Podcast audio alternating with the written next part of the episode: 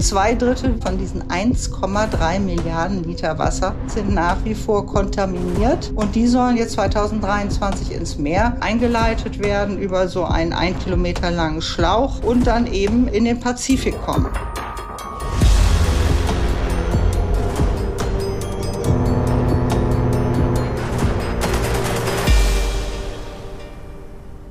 Moin und herzlich willkommen zu einer neuen Folge Ocean Crime. Die findet heute nur mit mir Madeleine statt. Nein, kleiner Spaß. Die findet heute ausnahmsweise mal nicht mit mir statt, aber ich habe von Maya Genehmigung für den Einsprecher bekommen und ja, das tue ich hiermit jetzt. Und zwar ähm, hat Maya mit Dr. Med Angelika Klaassen von IPPNW gesprochen und zwar über das Thema Fukushima und generell, was ja, das Atomkraftwerk für Auswirkungen auf unser Meer hat. Und man muss ja erschreckenderweise sagen, wir sind dem wieder näher, als wir jemals gedacht hatten. Und deswegen dachten wir, ist es auch eine wichtige Folge, euch diese näher zu bringen, weil einmal die Entscheidung, wie wir unsere Ressourcen nutzen in Zukunft, da eine wichtige Rolle spielt, aber auch die aktuelle politische Lage. Und deswegen wünsche ich euch jetzt ganz viel Spaß, diesmal ohne mich. Maya hat die Genehmigung auch alleine. Aber nur dieses Mal falle ich hier nicht ins Wort. Nächstes Mal bin ich wieder da. Viel Spaß bei der neuen Folge. Hallo und herzlich willkommen zu einer neuen Folge Ocean Crime. Gegenüber von mir am Laptop äh, sitzt Angelika Klausen. Und Angelika, stell dich doch einmal selber vor, wer du bist, was du machst, wofür du arbeitest und vielleicht auch schon, warum wir heute überhaupt sprechen. Ja, ich bin, äh, ich bin Ärztin und ich arbeite schon seit, also ich bin seit ganz langer Zeit, schon seit Anfang der 80er Jahre in der IPPNW, das sind die Internationalen Ärzte zur Verhütung des Atomkriegs, Ärzte in sozialer Verantwortung. Und für die arbeite ich schon ganz lange ehrenamtlich und so auch heute. Also als Beruf habe ich Ärztin für Psychiatrie und Psychotherapie und habe dort eben lange in der Praxis gearbeitet und habe mich dann, was das ganze Atomthema, also Atomwaffen betrifft, aber auch Atomenergie, da habe ich mich dann in diese ganze Strahlenmedizin über die Jahre auch eingearbeitet, um die medizinischen Grundlagen dazu zu verstehen. Spannend, unsere erste Ärztin hier im Podcast. Sonst hatten wir viele Biologen oder so. Deswegen finden wir das ähm, sehr spannend, dass wir dich heute hier haben. Was genau macht denn der IPPNW, also Internationalen Ärzte für die Verhütung des Atomkrieges, was du gerade schon gesagt hattest, wo du ehrenamtlich aktiv bist? Was, was genau macht ihr? Wie muss man sich das vorstellen? Ja, wir äh, sind äh, eine, äh, wir sind eine NGO, wo sich Ärzte und Ärztinnen organisieren und wir haben 1985 den Friedensnobelpreis bekommen für unsere blockübergreifende Arbeit von äh, amerikanischen und russischen und eben vielen anderen Ärztinnen und Ärzte gegen äh, die Atombewaffnung und zur Verhütung, das sagt ja auch unser Name, eines Atomkrieges. Das war ja damals besonders, ein besonders aktuelles Thema und es drohte eben auch damals ein Atomkrieg. Und auch jetzt droht ja, also ausgelöst durch den, den äh, Angriff, äh, den völkerrechtswidrigen Angriff äh, von Russland auf die Ukraine und die ganzen Drohungen mit Atomwaffen, droht auch wieder ein Atomkrieg. Und gleichzeitig befassen wir uns mit Frieden, wir sind eine ärztliche Friedensorganisation und eben auch mit Atomenergie weil 85 äh, bekamen wir den Nobelpreis, dann war ja schon 86 die Tschernobyl-Katastrophe, die auch Deutschland erfasst hat. Und wo ich damals äh, junge Mutter war mit kleinen Kindern und mit der radioaktiven Wolke das alles so miterlebt habe, was mich natürlich besonders angespornt hat, mir auch diese ganzen strahlenmedizinischen Grundlagen anzueignen. Und wir arbeiten eben seitdem auch äh, daran, die gesundheitlichen Folgen von, ja, von Atomkatastrophen äh, zu beschreiben. Was bedeutet das für die Gesundheit? Welche, mit welchen Folgen können wir rechnen, damit wir das eben auch verhüten? Mhm. Total cool, dass ihr das ähm, macht und dass ihr euch da zusammengeschlossen habt. Heute geht es ja vor allem aber, weil wir im Ocean Crime Podcast sind, ähm, erstmal um die Meere. Und was genau hat das jetzt damit zu tun? Also was ähm, steht uns da jetzt wahrscheinlich bevor? Genau, das ist das Stichwort Fukushima-Katastrophe und da haben wir auch sehr viel zugearbeitet äh, zur Fukushima-Katastrophe, die ja 2011, äh, 11. Äh, März 2011 ist sie ja aufgetreten und dass dort dann eben in den Fukushima-Reaktoren am Meer durch den Tsunami die äh, Reaktoren äh, in einen Ausnahmezustand geraten ist, sind und eine Kernschmelze, ein Prozess von Kernschmelze äh, begonnen hat. Und da hat sich eine riesige radioaktive Wolke sowohl an Land und äh, Zunächst ging der Wind äh, also nach Westen, das heißt über die, äh, das, die japanische Insel Honshu heißt sie, und dann nach Süden drehte sich der Wind und ging äh, nach Osten aufs Meer. Und nur dadurch, dass ja die Windrichtung sich nach wenigen Tagen gedreht hat, ist das Ausmaß, also diese, die Größe dieser radioaktiven Wolke über äh, dem Land Japan begrenzt geblieben, will ich sagen. Und das meiste ist äh, in der Provinz äh, Fukushima heruntergekommen. Und äh, man kann sagen, äh, etwa 19 Prozent der radioaktiven Wolke sind in Japan runtergekommen und 79 Prozent über dem Pazifik. Also der Pazifik, der Nordpazifik äh, hat eben ganz, ganz viel Radioaktivität, radioaktiven Niederschlag, äh, aus, ja, aus dem Himmel, aus der Luft bekommen. Und das hat sich bis an die äh, amerikanische Westküste ausgebreitet. Da gibt es auch entsprechende Studien, die das nachvollziehen lassen. Mhm. Und generell, Fukushima ist jetzt ja um die 9000 Kilometer von, von uns hier entfernt, aber trotzdem gab es nach dem Unfall in Deutschland im Regenwasser zumindest minimale Radioaktivität, die da gemessen wurde. Also Wahnsinn. Wir wollen gar nicht so viel über den Unfall an sich sprechen und nicht das Ganze, wie das passiert ist und so weiter. Ich glaube, da gibt es nochmal andere Experten, sondern wir wollen vor allem eben über die Auswirkungen jetzt auf den Ozean sprechen. Und äh, das ist gerade nochmal ziemlich aktuell, weil Japan ja jetzt das Atomwasser im Meer ähm, entsorgen möchte. Was weißt du denn darüber? Ja, äh, man muss sich einfach nochmal vergegenwärtigen, äh, dass ja äh, die zerstörten Reaktoren mussten ja gekühlt werden. Die wurden dann mit Meerwasser gekühlt und das kontaminierte Meerwasser wurde in riesigen Tanks aufgefangen. Und es sind mehr als 1000 Tanks und die enthalten 1,3 Milliarden Liter kontaminiertes Wasser. Und das soll jetzt ins Meer geleitet werden. Und dann hat die äh, japanische äh, Regierung und mit TEPCO dann zunächst äh, so ein äh, System von Entfernung, wo die radioaktiven Nuklide entfernt werden sollten. Also das ganze Wasser da durchlaufen lassen. Nun ist das äh, aber überhaupt nicht vollständig entfernt worden. Es äh, sind Dokumente heraus dann eben doch offensichtlich oder offen geworden. Das war 2020 und 2021, wo herauskam und TEPCO dann auch zugeben musste, dass äh, mehr als zwei Drittel dieser äh, Wassermengen gar nicht richtig gereinigt werden konnten. Also es geht nicht nur um das Tritium, also die japanische Regierung sagt, ja, Tritium kann man nicht entfernen, das ist noch drin, alles andere ist draußen, haben wir alles geschafft. 62 Radionuklide haben wir entfernt. Das stimmt aber nicht. Äh, das ist einfach eine Lüge. Zwei Drittel, wie gesagt, sind nach wie vor kontaminiert an diesem Wasser, von diesen 1,3 Milliarden Liter Wasser. Und die sollen jetzt 2023 ins Meer geleitet, eingeleitet werden über so einen ein Kilometer langen Schlauch und dann eben ins, in den Pazifik kommen. Das ist, äh, das ist der Plan und äh, die IAEO, die Internationale Atomenergiebehörde unterstützt das auch und natürlich die ganzen japanische, die Regierung und die entsprechenden Regierungsbehörden.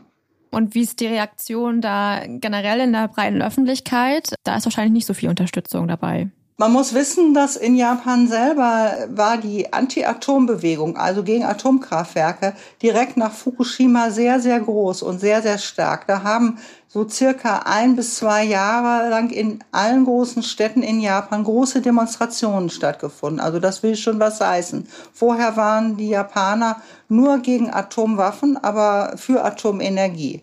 Da hatte sich also das Blatt gewendet. Und dann hat aber die Regierung eigentlich sehr viel, ja, sehr viel moralischen und tatsächlichen Druck auf die Bevölkerung ausgeübt und auch auf die Aktivisten, die halt immer wieder Demonstrationen und Proteste gemacht haben. Auch Rechtsanwälte waren mit beteiligt. Und dadurch ist die ganze Bewegung kleiner geworden. Und der Protest aus Japan, der konzentriert sich jetzt vor allen Dingen auf die Fischer. Die sind ganz klar dagegen, weil die sind ja auch am meisten äh, betroffen. Also sie fischen eben an der Küste, teilweise ja auch weiter weg. Und äh, sie würden dann ja unter Umständen eben wieder äh, radioaktiv verseuchte Fische auch fischen und der Bevölkerung dann als Nahrung anbieten. Und sie wollen auch ihre Fische ja verkaufen. Die wollen jetzt auch in die umliegenden Länder verkaufen. Und die Fischer protestieren sehr stark. Und äh, dann gibt es eine zweite große Gruppe, die stark protestiert außerhalb äh, von Japan.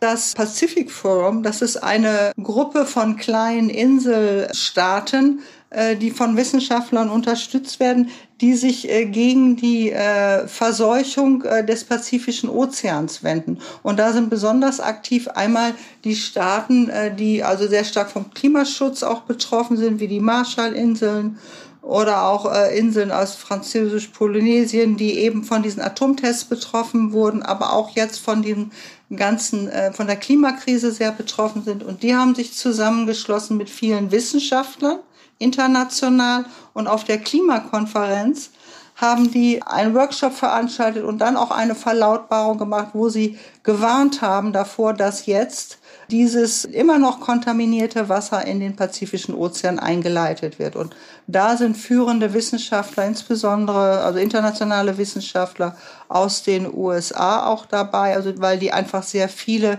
Meeresforschungsinstitute haben, also eine große Wissenschaftsgruppe. Und da sind äh, führende Leute dabei.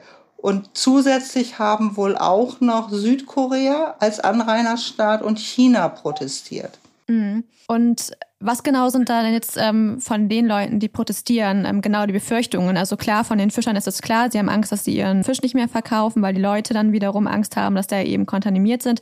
Aber was sind ähm, sonst die Befürchtungen? Also jetzt vor allem auch auf die Tiere bezogen. Ähm, was bedeutet das eigentlich für das ganze Ökosystem mehr? Ja, man muss wissen, dass äh, die Rechtfertigung der japanischen Regierung, der japanischen Atomenergiebehörde, der auch der internationalen Atomenergiebehörde, das ist eine mehr, sehr mächtige Organisation, die sagen, ach, das ist alles gar nicht schlimm.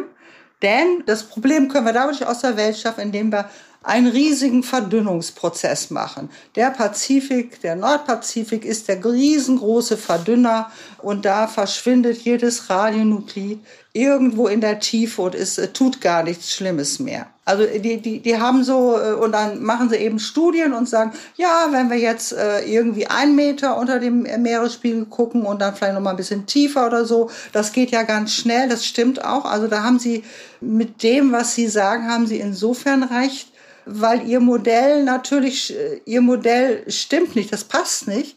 Aber wenn man sagt, das Modell passt, was nicht richtig ist, dann folgt man also dem wissenschaftlichen Modell, dass Verdünnung die Lösung ist. Wenn wir eine, äh, auf Englisch heißt es Dilution is a solution to pollution. Verdünnung ist die Lösung für, ja, für radioaktive oder auch andere Verschmutzung. Und wenn man äh, dem so folgt und dann wird eben wissenschaftlich gesehen, wird ja nur die Substanz Wasser untersucht und dann wird eben gesagt, okay, da ist jetzt ja viel weniger. Was wollt ihr überhaupt, ihr Kritiker? Was, äh, was schimpft ihr denn darum? Und stimmt doch alles nicht. Ihr seid, ihr äh, übertreibt wieder mal wie üblich mit äh, den Gefahren. Und was gar nicht äh, wissenschaftlich äh, nachgeprüft, in, in Studien auch nachgeprüft worden ist, sind diese Anreicherungsprozesse bei den Fischen. Also man müsste ja bei dieser riesigen Menge von Radioaktivität, die erst schon mal beim Unfall rausgekommen ist und dann jetzt noch mal weiter auch ins Wasser wiedergeleitet wird, müsste man ja also sehr breit angelegte Studien machen und man müsste sich die Meerestiere angucken. Also man müsste sich an man müsste gucken, wie sind die Strömungen im Pazifik, wo sind welche Fische, wo wird gefischt, von welchen Fischern, was für Tiere sind das da. Man müsste eher die großen Tiere untersuchen. Man muss aber auch an verschiedensten Stränden, wo die hingelangt sein, wo die Radioaktivität hingelangt sein kann, müsste man eben Muscheln und äh, ähnliche Meerestiere untersuchen. Und es ist eine riesige Aufgabe. Da, äh, da reicht einfach nicht eine Studie. Da müsste eine große Gruppe von Wissenschaftlern beauftragt werden. Es kostet alles Geld. Und das wird nicht gemacht. Und die Wissenschaftler, die dann doch mal hier und da so eine Stichprobe machen, mehr, also die haben ja auch nicht mehr Ressourcen zur Verfügung, weder finanziell noch auch an, an, an Leuten. Das ist ja schwierig, das Ganze. Die können nur Stichproben machen. Und die sagen eben ganz klar, also im Pazifikforum auch, äh, Verdünnung ist nicht die Lösung. Wir müssen diese biologischen Akkumulationsprozesse untersuchen und wir fordern, dass das Wasser erstmal nochmal äh, in mehreren Durchläufen gereinigt wird. Also ihr habt das Wasser ja noch gar nicht gereinigt. Ihr habt zwei Drittel nicht gereinigt. Und ihr tut so, als wäre alles gut. Das geht nicht. Und das muss erst gereinigt werden. Das braucht noch Zeit. Es muss sauberer, sauberer werden. Und wir wollen da eben auch wissenschaftliche Belege dafür, dass das tatsächlich passiert ist. Es darf nicht im Geheimen passieren. Und wir wollen Untersuchungen eben über diese Akkumulationsprozesse an den Fischen machen. Das, und ich möchte noch mal so ein Beispiel geben, was ich zufällig jetzt entdeckt habe von Tschernobyl. Ich habe eine Studie entdeckt, die die Ostsee untersucht. Die Ostsee ist ja ein Bin, eher wie ein Binnenmeer zu sehen. Und noch immer kann man, wenn auch leicht, also erhöhte Radioaktivität in bestimmten Fischen in der Ostsee finden. Äh, und Tschernobyl ist schon ganz schön lange her. Das ist schon fast, ja, es ist 37 Jahre her, glaube ich. Also das ist, das ist schon, das sind biologische Prozesse. Und die dauern lange, bis sich was verändert und bis auch die Halbwertszeit, also die Radioaktivität im Rahmen der Halbwertszeit auf die Hälfte gesunken ist. Mhm. Wahnsinn. Gab es denn jemals schon Untersuchungen, ähm, was es für Auswirkungen auf den Menschen hat, wenn wir jetzt Fisch essen, der radioaktiv irgendwie verseucht ist? Gab es da schon Studien damals jetzt zum Beispiel, als es mit Fukushima war? Wie, wie ist das vor allem jetzt aus Perspektive einer Ärztin? Es gab überhaupt sehr, sehr wenig Studien, weil die von der japanischen Regierung unter, also es wurde nicht beauftragt und auch die Leute, die es machen wollten, wurden als Wissenschaftler diffamiert von der Regierung was ja schon heftig ist. Mhm. Da, da, können wir gleich ja nochmal drauf kommen. Aber zu der Frage, um zur Frage zurückzukommen, wir haben in Europa haben wir zwei große Wiederaufbereitungsanlagen. Eine in Frankreich, in La Hague und eine in Sellafield in Großbritannien. Und beide grenzen ans, ans Meer, an den äh, Atlantik.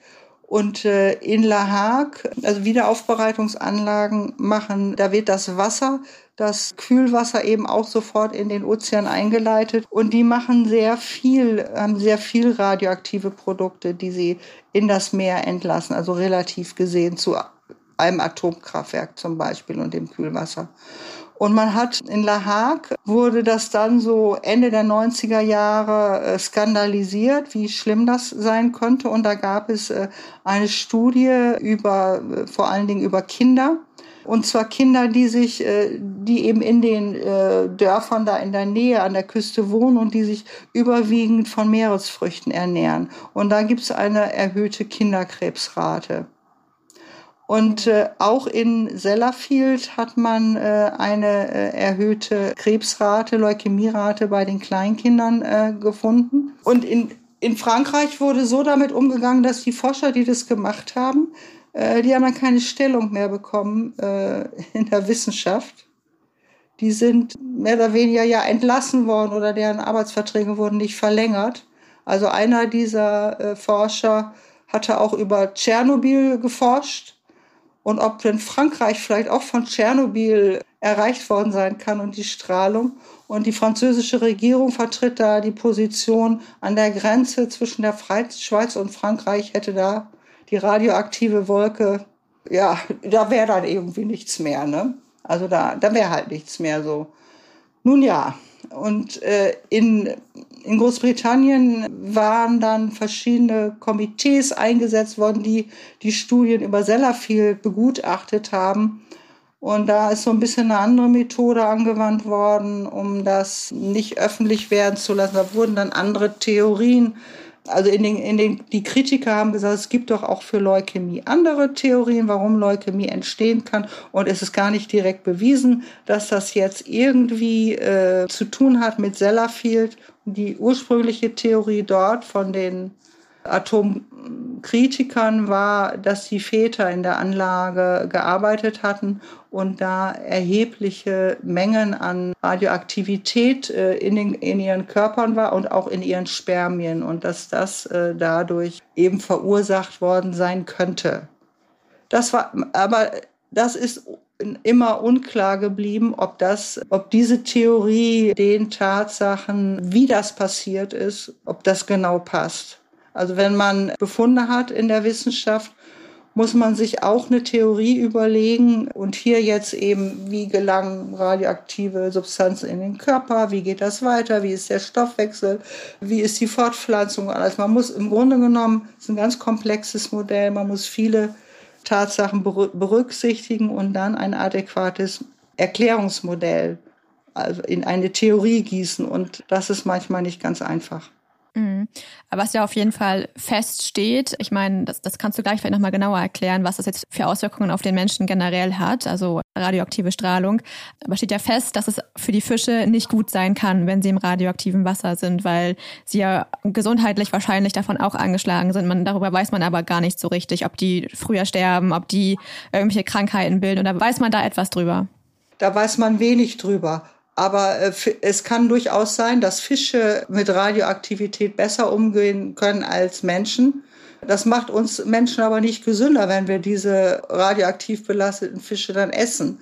Es gibt, äh, ich habe ein Beispiel gefunden, dass es bei den Atomtests ist irgendwie, haben Fische bei Korallen gefuttert, äh, die unheimlich hoch radioaktiv belastet waren, also viel, viel größer, als es bei Fukushima irgendwie der Fall sein kann weil das viel, viel mehr Radioaktivität war. Und diese, ähm, da an diesen Korallen haben sich äh, diese radioaktiven Substanzen akkumuliert und die Fische haben das gefuttert und sind jetzt nicht sofort gestorben. Also das hat man irgendwie nicht gemerkt, ob die wirklich krank geworden sind. Aber die Menschen, die diese Fische gegessen haben, die sind schwerst krank geworden. Und die wussten jetzt auch nicht, das war 400 äh, Kilometer von dem Atombombentest, von dieser Abwurfstelle entfernt. Also das hat man zunächst gar nicht äh, in Verbindung gebracht. Und es sind eben viele Menschen schwer erkrankt und ja, mit, äh, mit, mit verschiedensten Symptomen. Das habe ich jetzt nicht mehr im Kopf, was sie da alles für Krankheiten hatten. Und zum Teil haben die Menschen auch mehrfach solche Dinge gegessen da gibt es gar nicht viel Forschung dazu. Das ist ja auch sehr, äh, ist nicht ganz einfach. Hm, okay. Ich habe noch gefunden, neben dem, was du jetzt ähm, gerade schon erwähnt hattest, dass ja auch Deutschland mal Atomfässer verklappt hat, und zwar 1967. Was war denn da los? Also äh, das habe ich nur gelesen, dass das, äh, dass Deutschland das äh, vor der portugiesischen Küste verklappt hat, 67. Und es gab ja auch schon in Deutschland, also war der Beginn der Bau von Atomreaktoren zunächst Forschungsreaktoren, der war ja schon Ende der 50er, Anfang der 60er Jahre und das Forschungszentrum Karlsruhe. Aber da weiß ich weiß über diese, das habe ich nicht recherchiert weiter, welche ja, woher das genau, äh, genau kam, äh, das weiß ich einfach nicht genau. Also sowas muss man dann eben auch genau, äh, genau recherchieren, woher kam das. Aber Deutschland ist, das stimmt schon, Deutschland ist nicht, ist da auch beteiligt. Die meisten Abfälle haben die Sowjetunion äh, und äh, Großbritannien verklappt. Mhm. Äh, aber auch USA, also ist nicht unschuldig. Und ich, ich möchte an dieser Stelle auch nochmal betonen, wir müssen das Atomproblem wirklich zusammen sehen. Die zivile Anwendung von Atomtechnologie und die militärische Anwendung, die ist nicht voneinander zu trennen. Und bei diesen äh, Verklappungsprozessen spielt natürlich auch Dinge eine Rolle, die in der mm, Produktion von Atomwaffen, also wo Abfälle entstehen, die bei der Produktion von Atomwaffen entstanden sind. Mhm. Und die Sowjetunion hat viele Atomwaffen gemacht. Großbritannien ist ein Atomwaffenstaat. Großbritannien ist es auch. Die USA ist ein Atomwaffenstaat. Frankreich ist ein Atomwaffenstaat. China ist ein Atomwaffenstaat. Das sind die Staaten, die weiter Atomenergie haben wollen, im Wesentlichen. Die anderen sind so kleinere Mitspieler, wie Südkorea oder Japan. Oder auch insbesondere die ost- und nordeuropäischen Länder. Die wollen ja auch weiter Atomenergie haben in Europa. Ja. Nochmal zur Entsorgung ähm, im Meerwasser. Gibt es da Gesetze zu schon? Weißt du da was? Da weiß ich nichts. Ich befürchte, es gibt keine Gesetze, weil insgesamt die Gesetzgebung im Umweltbereich äh, sehr, sehr schwach ist. Da ist, äh, das ist ganz allgemein so. Da gibt es oft zwar Gesetze, die sagen, das ist verboten, aber es gibt keine Kontrollinstanzen, die das dann überprüfen und die das dann einer strafrechtlichen Verurteilung zuführen könnten. Also das sind ja dann oft auch internationale Sachen und äh, das ist nicht wirksam. Ja. Und es wird heimlich gemacht, es wird heimlich gemacht, es wird eben einfach verklappt und versenkt. Ja, äh, schrecklich. Aber ähm, was, was wäre denn die Alternative? Also das haben wir ja in Deutschland auch so ein bisschen das Problem, wohin mit Atommüll generell, aber ähm, jetzt bei dem aufbereiteten Wasser oder noch nicht wirklich aufbereiteten Wasser, je nachdem, wie man das sehen möchte. Was gibt es da denn für Alternativen? Also irgendwohin muss das ja, wenn man jetzt, ich habe so ein Bild gesehen von Fukushima von oben, wo man wirklich massig Tanks sieht. Tausend hattest du, glaube ich, gesagt. Tanks. Tausend, über tausend. Tausend. Äh, über tausend. Ich weiß nicht genau, 200 oder so. Über tausend ja. sind Also es ist äh, wirklich ein krasses Foto, ähm, was, was man da sieht. Das muss ja irgendwo irgendwann mal hin. Weißt du da was drüber, was es da für Alternativen gäbe? Äh, ich bin natürlich, ich bin keine Expertin für Atommüll. Ich kann ja nur Ideen äußern, was äh, eventuell helfen könnte. Aber die erste äh, Forderung ist ja, äh, dieses Wasser mehrfach zu reinigen und zu kontrollieren. Äh, das dauert sicher wieder Zeit. Dann äh, kann man weiterhin die, diese Fässer auch, man kann auch Lager errichten, wo die vielleicht 100 Jahre alt werden sollten. Und darin wären ja auch viele, also da würde man die Halbwertzeitprozess ausnutzen und damit würde auch die äh, Radioaktivität verringert werden. Das wäre eine weitere Möglichkeit, das Ausmaß der Radioaktivität zu verringern. Das sind alles aufwendige Dinge, sicher auch nicht einfach. Und die Ruine selber, die Reaktoren müssen ja auch noch einer Atommülllagerung zugeführt werden. Auch das ist ein Riesenproblem, wo überhaupt nicht klar ist, wohin das geht. Mhm. Und ich denke, dass die äh, japanische Regierung sagt, ach, Verdünnung ist doch das, ist doch die Lösung weg damit. Da haben wir eine Sache schon mal gelöst und dann können wir überall verkünden, wie großartig wir sind. Ja, und so ein bisschen aus dem Auge, aus dem Sinn, ne? Wenn das ja, ganz genau, aus dem Auge, aus dem Sinn. Hm. Ich habe nur gelesen, dass das, das ja auch schon Jahrzehnte dauern soll. Also das ist nicht so, dass jetzt auf einmal alles auf einmal im Meer entlassen würde, sondern dass das wirklich ähm, schrittweise passiert, also über Jahrzehnte wirklich. Ist richtig? Das ist richtig. Ich denke, was die Anti-Atom-Bewegung auch immer gefordert hat und was nach wie vor richtig ist, ist wirklich abschalten und Schluss machen mit dem Gebrauch der, also der Nutzung der Atomenergie. Es ist überhaupt nicht verantwortlich, noch einen Tag weiter das zu machen. Und Japan als äh, Land, wo so viele Erdbeben, es ist ja Erdbeben gefährdet und Tsunami gefährdet, äh, muss, muss sich nicht äh, mit äh, Atomenergie die, äh, das, den Kaffee oder den Tee kochen. Das muss man nicht braucht man nicht. Es gibt Alternativen und Japan hat tolle Wissenschaftler, kluge Leute, genug kluge Leute, die können das auch anders machen. Und die können das mhm. mit erneuerbaren Energien machen. Und die brauchen da auch nicht Kohle aus äh, Australien importieren. Das Uran müssen sie auch importieren. Das haben sie da ja auch nicht.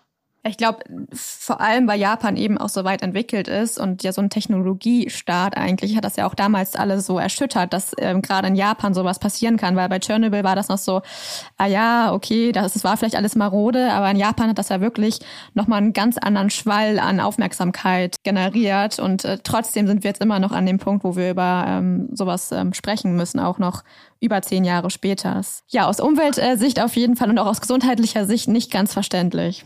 Nein, überhaupt nicht. Und äh, was die Gesundheit betrifft, da lügt eben die japanische Regierung und die entsprechenden Experten auch die. Es sind ja Untersuchungen gemacht worden, zumindestens zu den Schilddrüsenkrebserkrankungen bei den Kindern in dieser Fukushima-Präfektur. Und dort gibt es einen 15-fachen Anstieg von Schilddrüsenkrebsen bei Kindern unter 18 Jahren. Und das ist alarmierend. Und äh, selbst das wird verneint äh, von der japanischen Regierung und von den, ja, von den Forschern auch. Da ist so ein Forscher sehr unrühmlich in die Öffentlichkeit getreten, der heißt Yamashita oder Yamashita. Er hat auch viele Studien gemacht und der hat immer bei deinen Vorträgen vor der japanischen Öffentlichkeit, hat er sich hingestellt, hat gesagt, bis 100 Millisievert ist alles gar kein Problem. Das können, kann der menschliche Körper ohne weiteres verkraften. Da passiert ja gar nichts, was einfach äh, nicht den wissenschaftlichen äh, Erkenntnissen entspricht. Und er hat dann den Ratschlag gegeben, lächeln, lächeln, lächeln. Das hält euch gesund. Hm. Das ist, das ist schon, also ich meine, das ist ein wirklich hochwissenschaftlich entwickeltes Land. Die Ärzte, die wir dort besucht haben, haben uns erzählt, wie sie unter Druck geraten. Sie dürfen also dann auch Leute, die ihre Schilddrüse untersuchen lassen wollen, die aus der Provinz stammen, die dürfen die nicht offiziell untersuchen. Sie werden da geächtet sozusagen.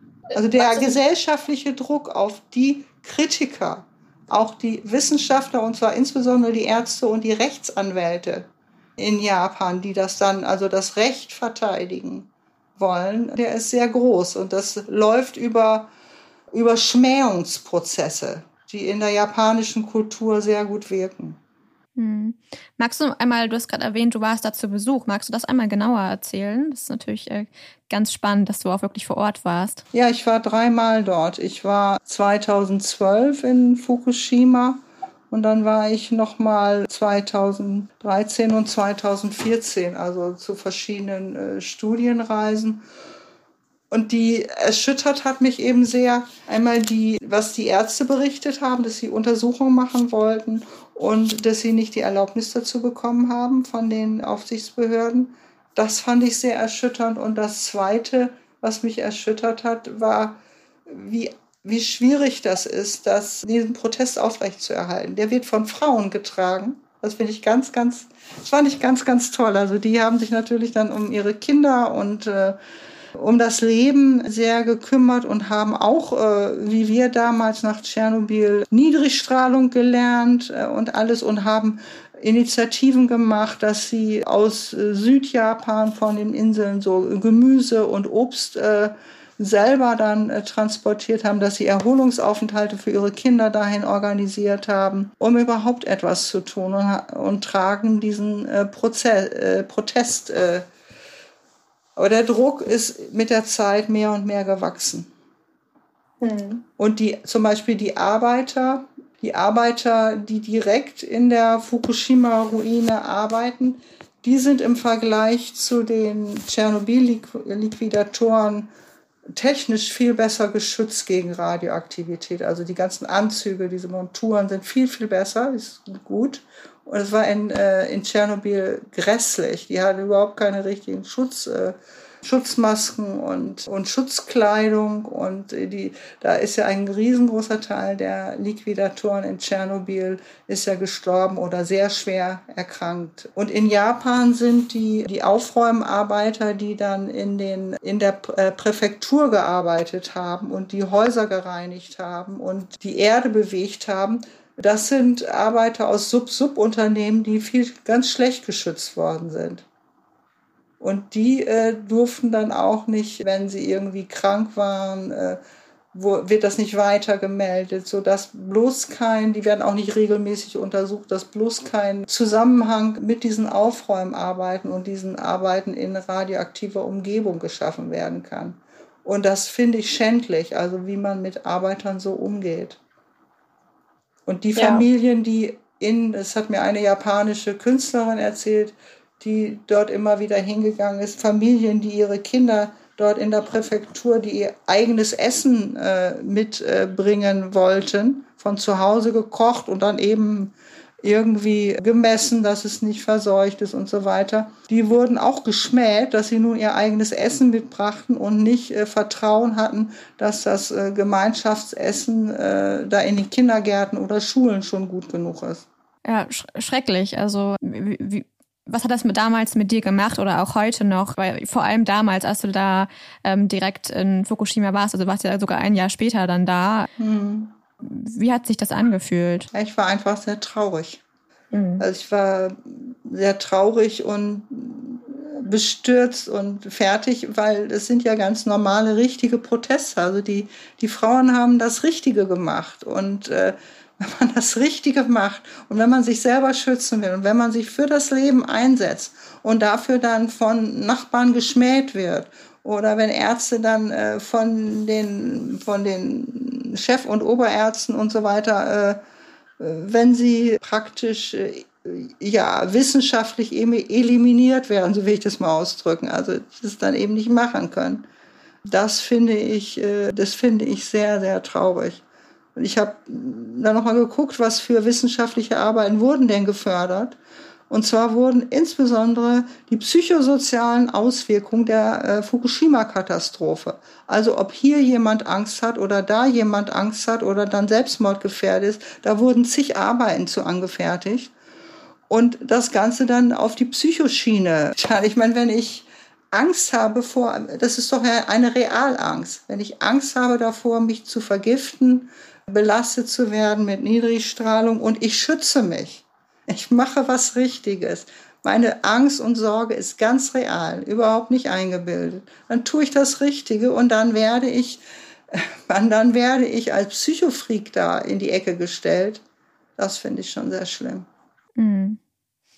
Ja, das äh, kann ich mir vorstellen. Also Krass, wusste ich, wusste ich auch in dem Ausmaß noch nicht, weil das natürlich nicht das ist, was man jetzt unbedingt ähm, in den ersten Medien dann, dann liest, wie, nee. wie das wirklich war, ja. Ähm, noch einmal, um ähm, zum Ozean zurückzukommen. Also ähm, wir haben jetzt ja schon über die Fische gesprochen, ähm, generell, dass es da einfach, einfach noch wenig Info gibt. Ich meine, allgemein über ein Meer, über 90 Prozent sind noch gar nicht erforscht. Also man, man weiß eigentlich gar nicht wirklich, was es, was es genau bedeuten kann, auch für die Tiefsee und so weiter. Aber wie ist das denn mit Schwimmen zum Beispiel? Kann ich mich jetzt im Pazifik, könnte ich da jetzt bedenkenlos noch schwimmen gehen, wenn das Wasser da weiter entsorgt wird? Oder wie sieht's mit sowas aus, mit Hautkontakt äh, mit diesem Wasser? Also da, der, die Verdünnung ist ja äh, tatsächlich real, sehr schnell. Ich weiß jetzt nicht genau, wie, wie, wie schnell das passiert da an der Einleitungsstelle. Die Verdünnung ist, der Pazifik ist groß, der hat viele Strömungen, das ist schnell. Und da müsste man sich vorher erkundigen, also vielleicht nicht gerade da, wo es eingeleitet wird, aber man kann natürlich an der, weiter im Norden oder deutlich weiter im Süden kann man da überall schwimmen gehen und äh, äh, man trinkt ja auch nicht massenhaft Meerwasser, das macht ja sowieso kein Mensch. Auch Meerwasser wird nicht an Babys verfüttert. Also das, das ist es eben nicht. Da kann man bedenkenlos schwimmen gehen. Also ich bin damals, äh, überhaupt 2012 sind wir, mein Mann und ich waren da und dann sind wir, wir sind dann auf der Westseite, also nach China hin, da sind wir an so eine schöne Küste gegangen und haben da viel geschwommen. Das war auch völlig okay, also das, das geht. Okay. Ja, vielleicht auch nochmal ähm, zwei eher generelle Fragen. Du hattest schon einmal die internationale Atombehörde erwähnt ähm, und dass die auch relativ stark ist. Kannst du vielleicht dazu noch ein bisschen mehr sagen? Ähm, was genau macht die und ja, was genau macht die und wer ist da so drin? Also die internationale Atomenergiebehörde, IAEO, die ist direkt äh, dem Sicherheitsrat unterstellt. Im Sicherheitsrat in der UN äh, sitzen die fünf Atomwaffenstaaten. USA, Russland, China, England und Frank also Großbritannien und Frankreich.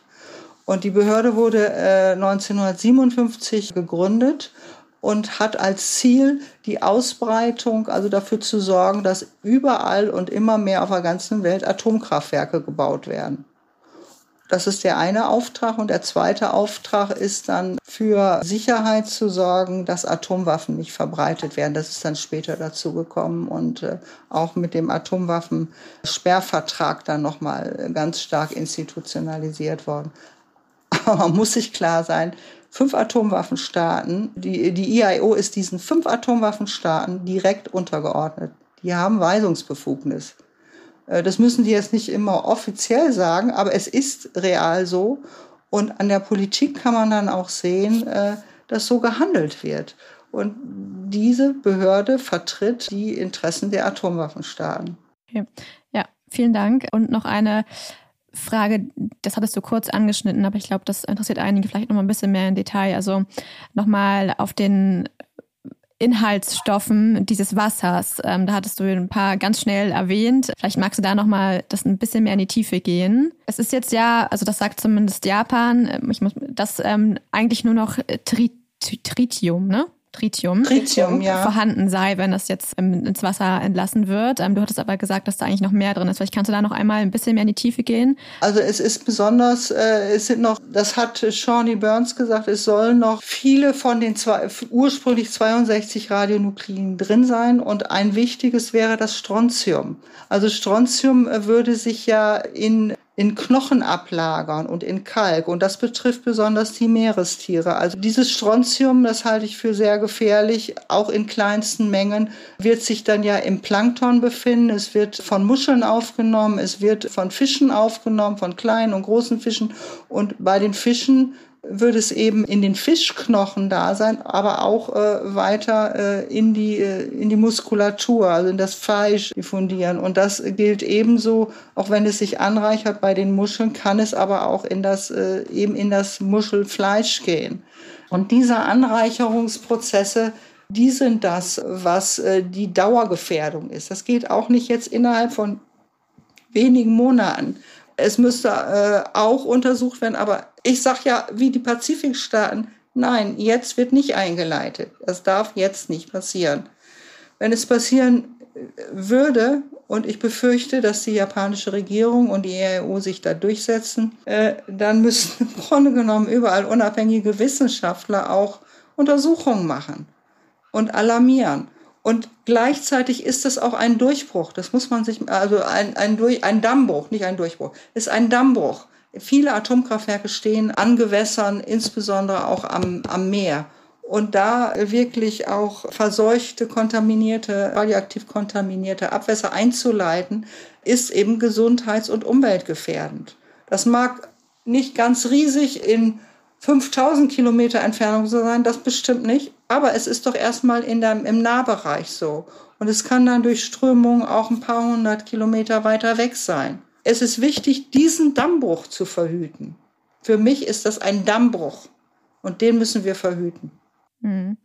Ja, ich äh, bin gespannt, ähm, was da jetzt auch noch seitens der Fischereiindustrie passiert. Das ist natürlich etwas, was wir jetzt auch mit Bracenet ähm, ganz äh, spannend finden äh, zu beobachten, weil Japan natürlich ganz ähm, vorne mit dabei ist und ja auch super viel Fisch exportiert und ganz äh, große Flotten hat. Und wenn da jetzt in der Öffentlichkeit das ein bisschen mehr gespielt wird und die Leute diesen Fisch nicht mehr kaufen wollen, dann wäre das vielleicht noch ein Hebel, wenn der Umwelt- ja, ja. und ähm, Gesundheitshebel nicht ähm, funktioniert. Dann, wenn du sonst nichts mehr hast, was du noch ergänzen möchtest, würde ich ich einmal zum Call to Action kommen, weil wir am Ende unserer Folge immer ähm, einmal etwas mitgeben wollen, was die ZuhörerInnen machen können gegen den gerade gehörten Crime. Ich glaube, hier ist relativ offensichtlich zum Thema Atomenergie und so weiter. Aber hast du sonst noch etwas, was du vorab erstmal noch hinzufügen möchtest?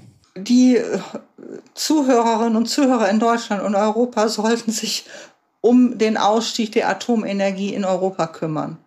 Und also auch insbesondere junge Leute, die das ja gar nicht mehr, die das nicht so miterlebt haben damals und nicht so im Bewusstsein. Aber das ist eine wichtige, wichtige Aufsage. Wir haben hier jetzt die Aufgabe, dafür zu sorgen, dass Europa aussteigt. Jedes einzelne europäische Land. Und dass Polen zum Beispiel keine Atom, in die wollen ja Atomkraftwerke bauen, dass wir dagegen protestieren.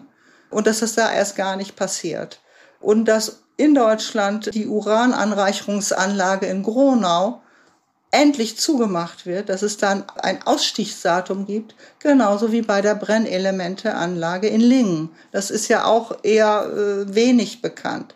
Wir wollen hier den ganz gesamten Atomausstieg und ich bitte auch die Hörerinnen und Hörer, alles zu tun, damit wir keine Laufzeitverlängerung haben. Wir fangen mal hier bei uns im eigenen Lande an. Mhm. Dann äh, eins, was ich ergänzen möchte, ähm, was wir auch schon sehr oft bei uns im Podcast gesagt haben, natürlich den Konsum von Fisch einfach minimieren. Ähm, was, also das ähm, geht, dann natürlich, geht dann natürlich mit einher. Dann noch, kann man denn euch unterstützen, eure Arbeit?